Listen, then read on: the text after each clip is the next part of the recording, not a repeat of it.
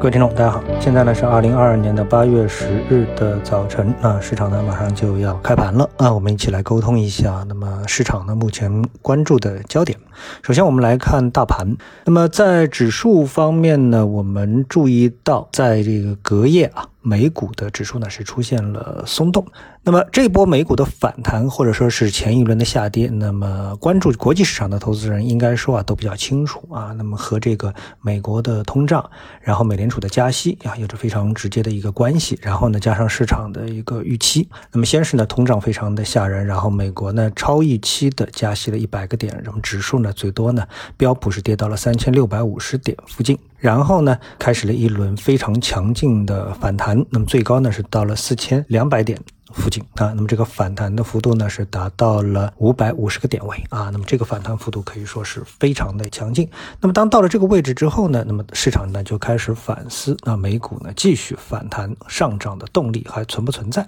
于是呢，市场买盘呢就开始犹豫啊，这应该说是非常正常的事情。无论我们是从基本面还是从技术分析的角度，都可以看到，那么市场呢进入这样一个阶段是很正常的。啊，那么正因为市场期会进入到这样一个阶段，我们说美股指数的波动呢，它实际上是对全全球的金融资本市场的一个概括信息的一个概括。那么它会进一步影响到欧洲市场，影响到亚洲市场，影响到港股，那么也会对 A 股市场呢产生间接的这样的一个影响。所以呢，我个人提醒投资人啊，这个对国际市场那目前的指数的变动，那保以呢呃一定程度的重视。啊，这是我们今天想说的第一部分的内容。那么第二部分呢，我们看到隔夜啊有一个消息啊，那么这个消息呢是和自动驾驶有关的。那这个呢，我们看到有两个版本，一个版本呢是八月八日，交通运输部啊发布了自动驾驶汽车运输安全服务指南试行征求意见稿啊，向社会公开征求意见啊。这个呢是显然涉及到了一个。自动驾驶啊，它是一个安全服务，可以说是一个法规啊。那么另外一个呢是，就是说有一则消息是重庆和武汉两地率先发布了自动驾驶啊全无人商业化试点政策。那么这个应该说也是一个法规啊，在武汉市的经开区和重庆市的永川区的特定的区域内，可以打到全无人的自动驾驶的出租车啊。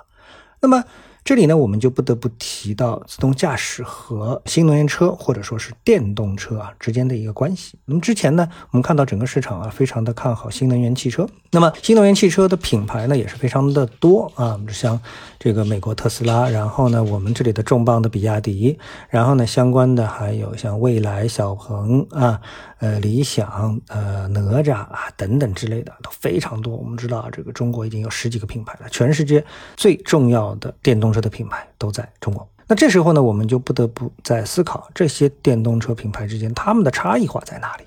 啊？如果我们加上了自动驾驶的这个维度的时候，哎，我们会对这个差异化啊有多一份的思考。就是之前我们会从电池的角度去考虑，因为特斯拉和比亚迪他们都有自己的电池啊，所以呢，除了这两家公司之外，其他的电动车公司啊，他们的这个区别就是有电池没电池啊，为电池公司打工不为电池公司打工啊，为宁德时代打工不为宁德时代打工啊，就变成了这样的一个区别。所以这是个这个维度，也就是说是从控成本的角度啊在考虑。那么这个呢，也就从另外一个角度说明了这个他们之间的在。自动化，或者说是从智能的角度，它们的差异化并不十分明显。当然，你可以提出一些细节，比如说特斯拉已经做到什么程度，而其他的一些自动驾驶的车，他们没有做到什么程度。但是，他们都还不至于啊，当然有可能除了特斯拉之外啊，还不至于做到啊一种能够让你所谓享受自动驾驶的这么的一个程度。就像你买了。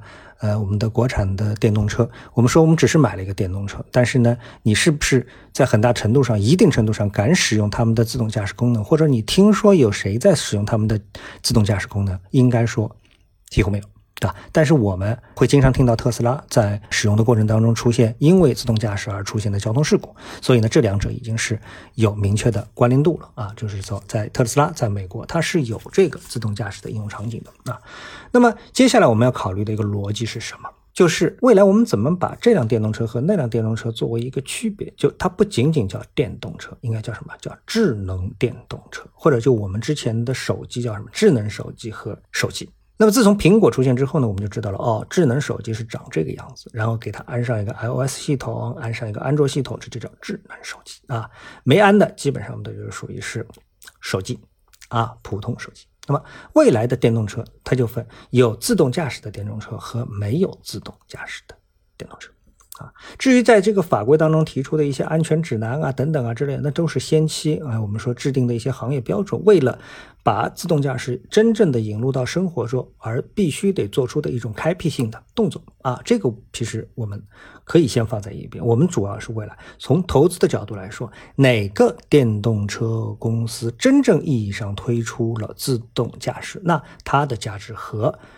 仅仅是电动车，这个就像诺基亚和苹果。之间的一个区别，那一个叫手机，一个叫智能手机啊，所以呢，我们就多了一个维度，真正意义上多了一个维度啊，用自动驾驶去衡量、去展望你在电动车领域的一个